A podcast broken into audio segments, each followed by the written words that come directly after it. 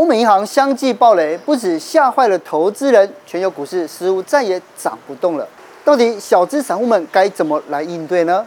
震荡之后呢，到了第四季，那它会跌到哪里呢？我的预估它会跌到左右三百七十块，我们再进场。然后现在呢，它最高已经到多少了？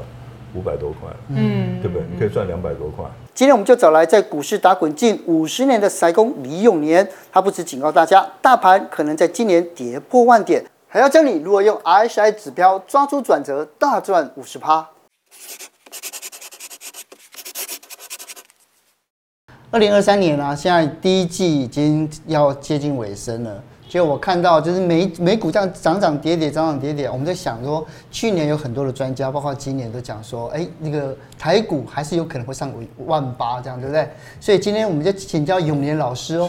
对，老师，你对于台股上万八这样子的说法，你还依然保持乐观吗？呃，应该是这样子讲哈。其实我记得在去年年底跟今年年初的时候，我是推出了两套剧本，一个剧本呢就是可以看到万八。另外一个剧本呢，可能会跌破一万点哦。好，会有两套剧本。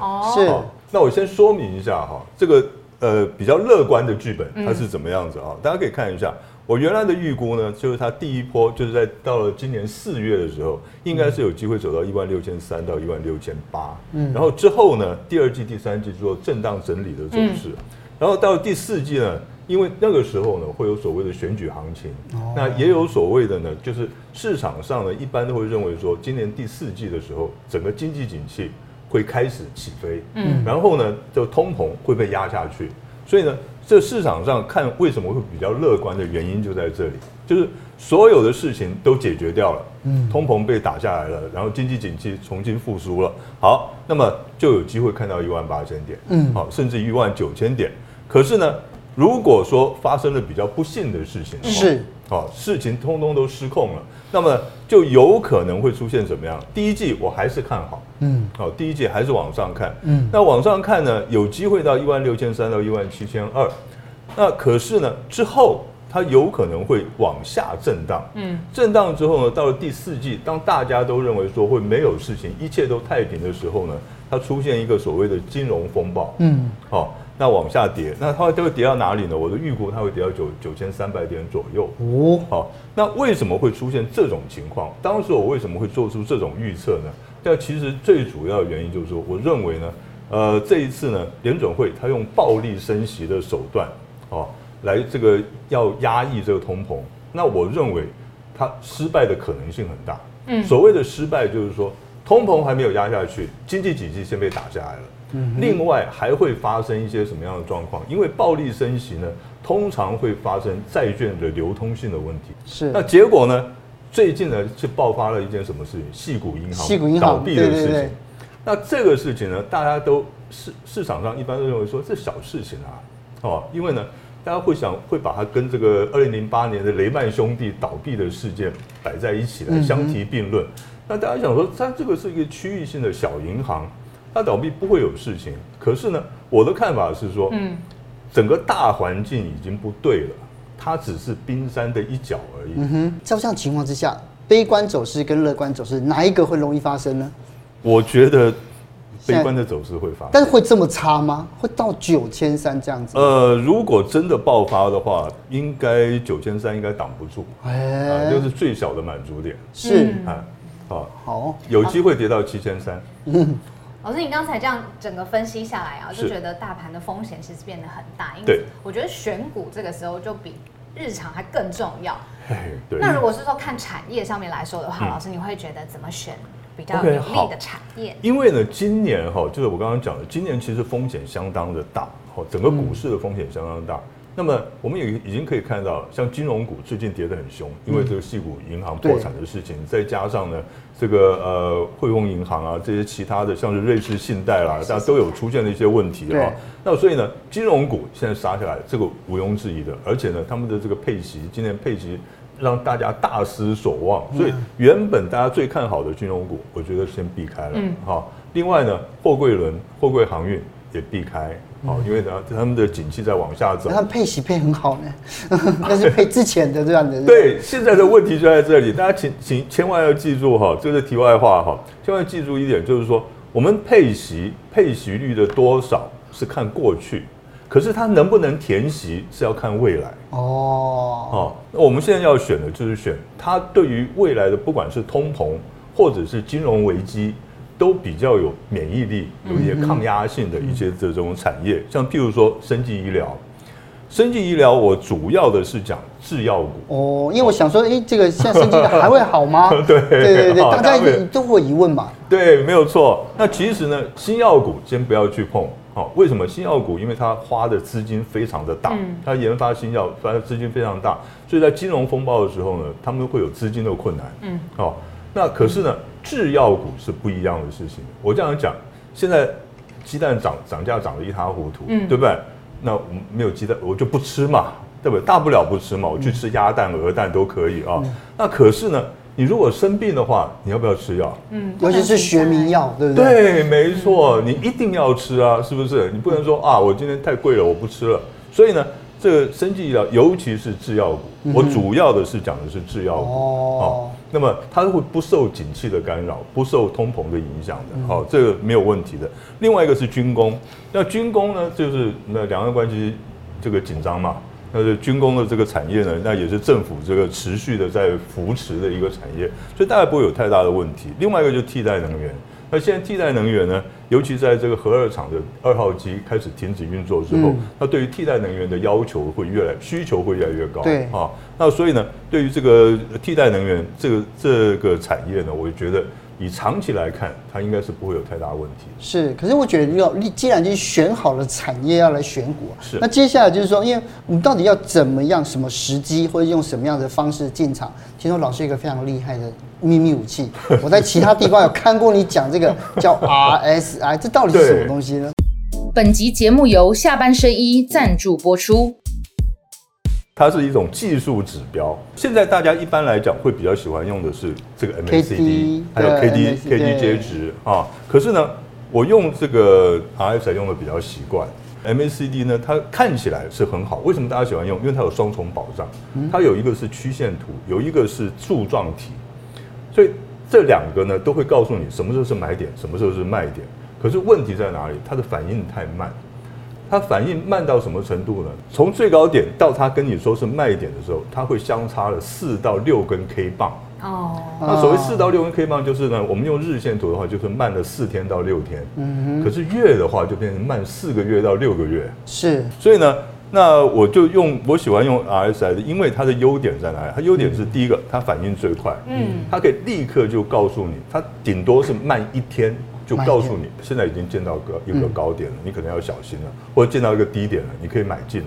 好，那第二个呢，是它唯一能够显示出来 K 线形态的技术指标。嗯，什么叫 K 线形态？就譬如说 W 底啦，这 M 头啦，好，这一些的 K 线的形态。好，那还有呢，就是呢，它可以告诉你用波浪理论。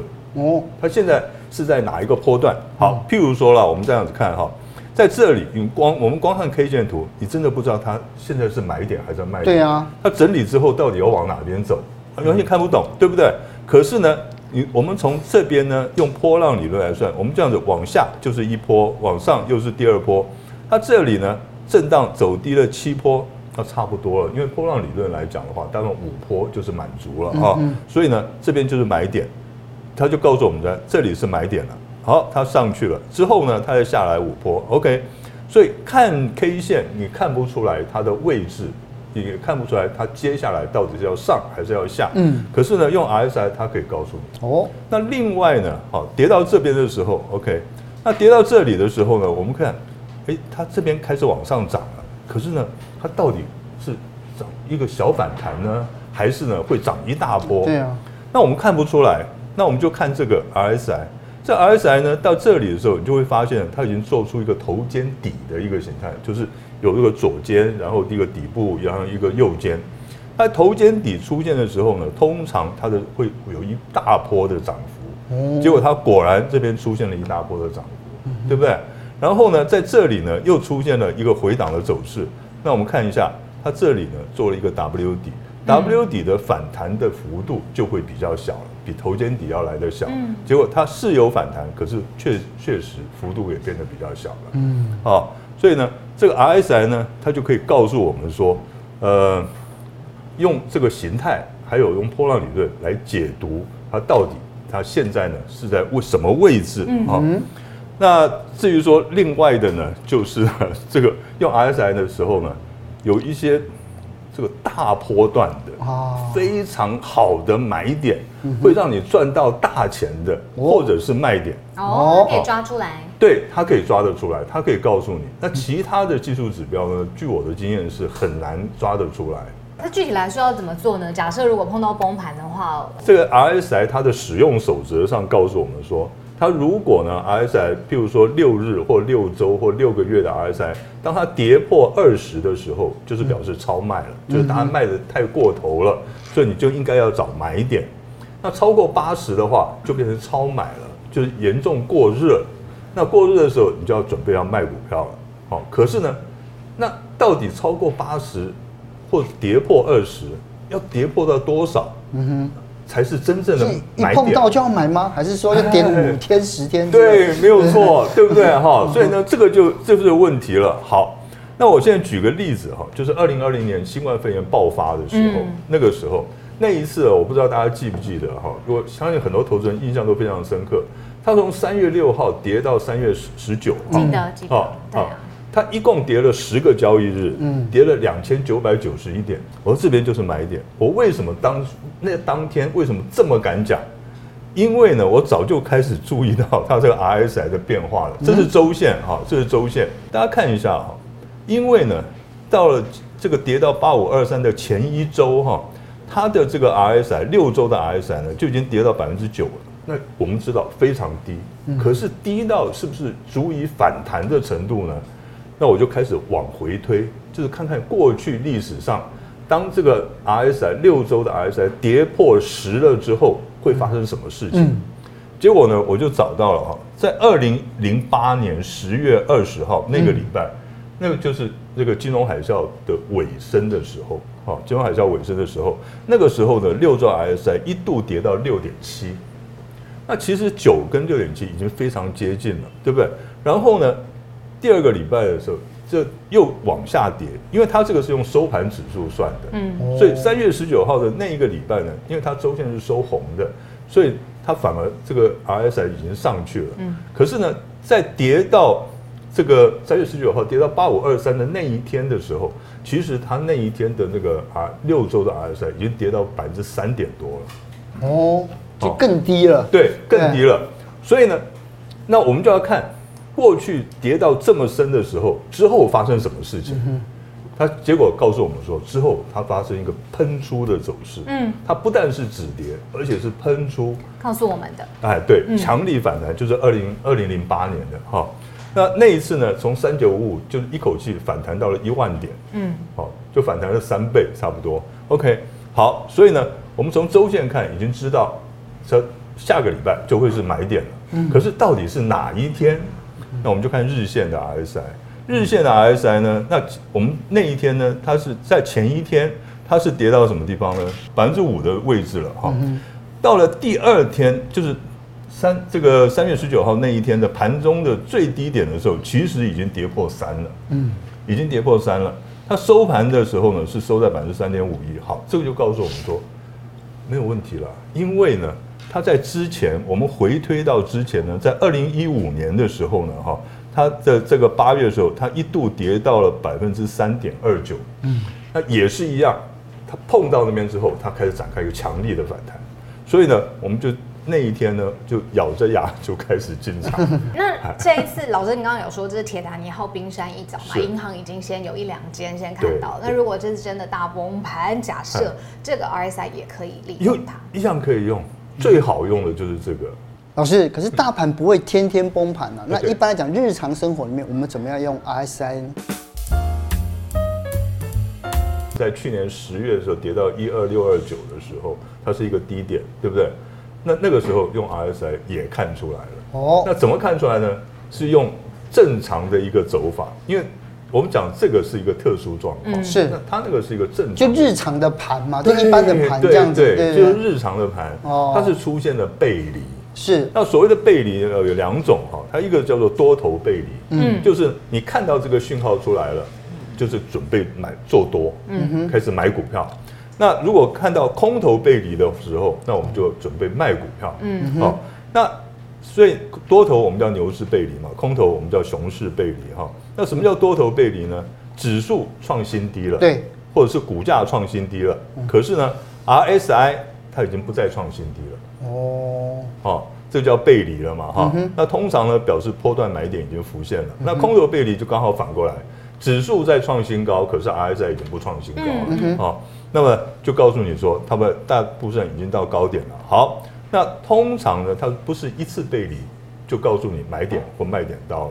而是大部分都会出现两度的背离，一定要出现两次这样子，而不是一定。哦，大概有百分之七十到百分之八十的机会是会出现两次，是也会有只出现一度背离，你就要准备跑了。哦，哎，对，好，是，所以用这个方法就可以抓住进出场时间喽。是，好，这个是用这个加权指数来看的哈。譬如说，这个指数呢，在这里的时候，才在这个高点的时候，它这个六日的 RSI 已经到了九十点九了，哦，对不对？然后呢，这个指数再继续涨，哎，它这个它这个 RSI 呢，已经没有再创新高了，反而往下走。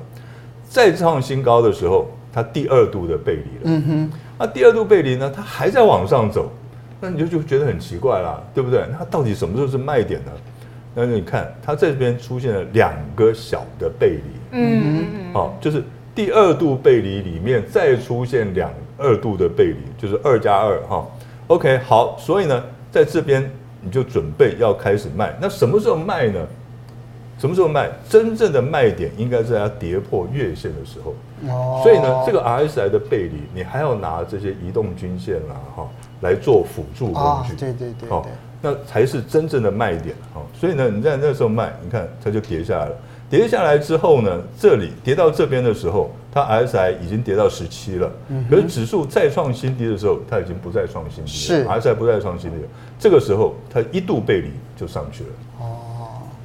所以这个就在平常的时日子就很好用。就只要记得二十跟八十这两个数字，对不对？往下的时候跌破二十的时候，好好的观察一下。对，就可以继续观察。老师，那我想请问，RSI 的这个指标有没有办法现在帮助我们看大盘有没有背离？我们看一下哦。其实哦，刚才我就讲过了哈，在这边有没有发现，在这个就是呃这边是一二六二九哈。嗯哼。那么你可以看。当初呢，它跌到一万三千三百点的时候，这是收盘指数哈，它它这个 RSI 呢已经跌到十四点七了，再跌到一二八一零的时候呢，哎，它 RSI 呢往上走，往上走了，对不对？二十点三，第二度的背离是出现在这里，就是当初呢一二六二九这这一波的大盘的最低点的时候，嗯、那么当天它的 RSI 已经跌又上来了，到二十七了，所以二度背离了，对不对？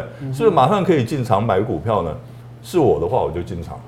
可是呢，一般的投资人，我就不鼓励这么做哦，因为我们的反应会比较快一点哈。OK，好，那么什么时候进场呢？就在它突破月线的那一天。嗯，它突破月线的时候呢，这个底部就确立了。嗯，底部确立了，你就进场。那进场点呢，大概是在一万三千零二十六点，哦，大概在这里。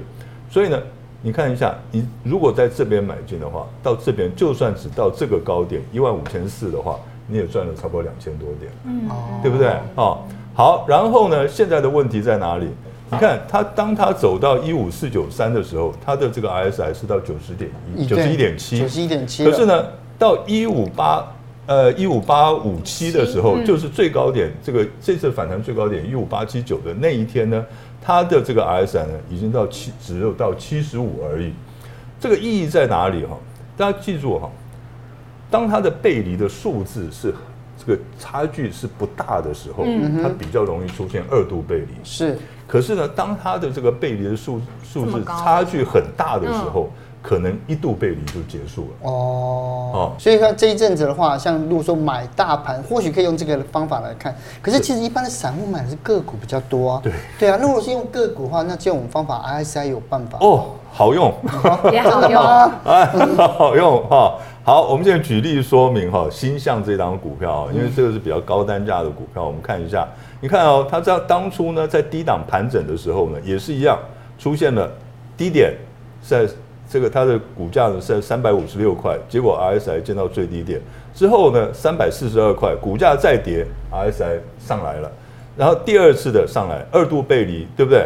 那我们要不要进场？我们先不急，我们等它站上了季线之后，三百七十块，我们再进场。然后现在呢，它最高已经到多少了？五百多块，嗯，对不对？你可以赚两百多块，嗯，还不错了哈。对。然后呢，我们再来看一档股票，那这档股票呢，就是空头背离，我们要找卖点的哈。这只叫欣兴，哈，欣兴这只股票呢，本来大家都非常看好，那然后呢，从去年第一季开始就一路跌，跌到现在哈。好，在这里呢，我们看一下。它当它的股价呢反弹到一百六十一块半的时候呢，它的 RSI 在九十五点四，嗯，可是呢，到了一百八十六块的时候，它的 RSI 呢只剩下七十六点一了，嗯哼，看到这个差距非常的大，是，所以呢一度背离，然后呢它隔了一天出现一根长黑跌破月线，我们就要赶快跑了，哦，那一天的卖点大概是在一百五十块了，是，那一百五十块，我不管你是卖股票或者去放空。那么它最多是跌到一百一十七块半，哦，所以就是别人在赔钱的时候，你还是可以赚到很多的钱。是，对。但是如果按照老师的说法，这 RSI 它其实是一个很好的工具嘛。是。可是既然就是现在已经有这么多新型的工具，嗯，以表示说它一定有一些盲点，或者使用上注意的的事项。那我们特别要使用 RSI 要特别注意什么呢？好。它有一个就是怎么样，就是说在用在个股的时时候呢，哈，有一个问题就是说，因为每一档的股票的股性不一样，嗯，所以呢，它有的时候呢会出现背离，可是呢，它不管它，这个主力可能不理它，嗯，你出现背离，我还是继续往上拉就对了，是，我不根本不理你哈。因为它那个就是完全它是用量价关系来看，用量价关系，用关量价关系来看。今天呢，就是那个老师来，永明老师来讲这个 RSI 之后呢，再加上他就有偷偷在透露一招了，量价关系，辅助他。对对对对对，谢谢老师，谢谢谢谢。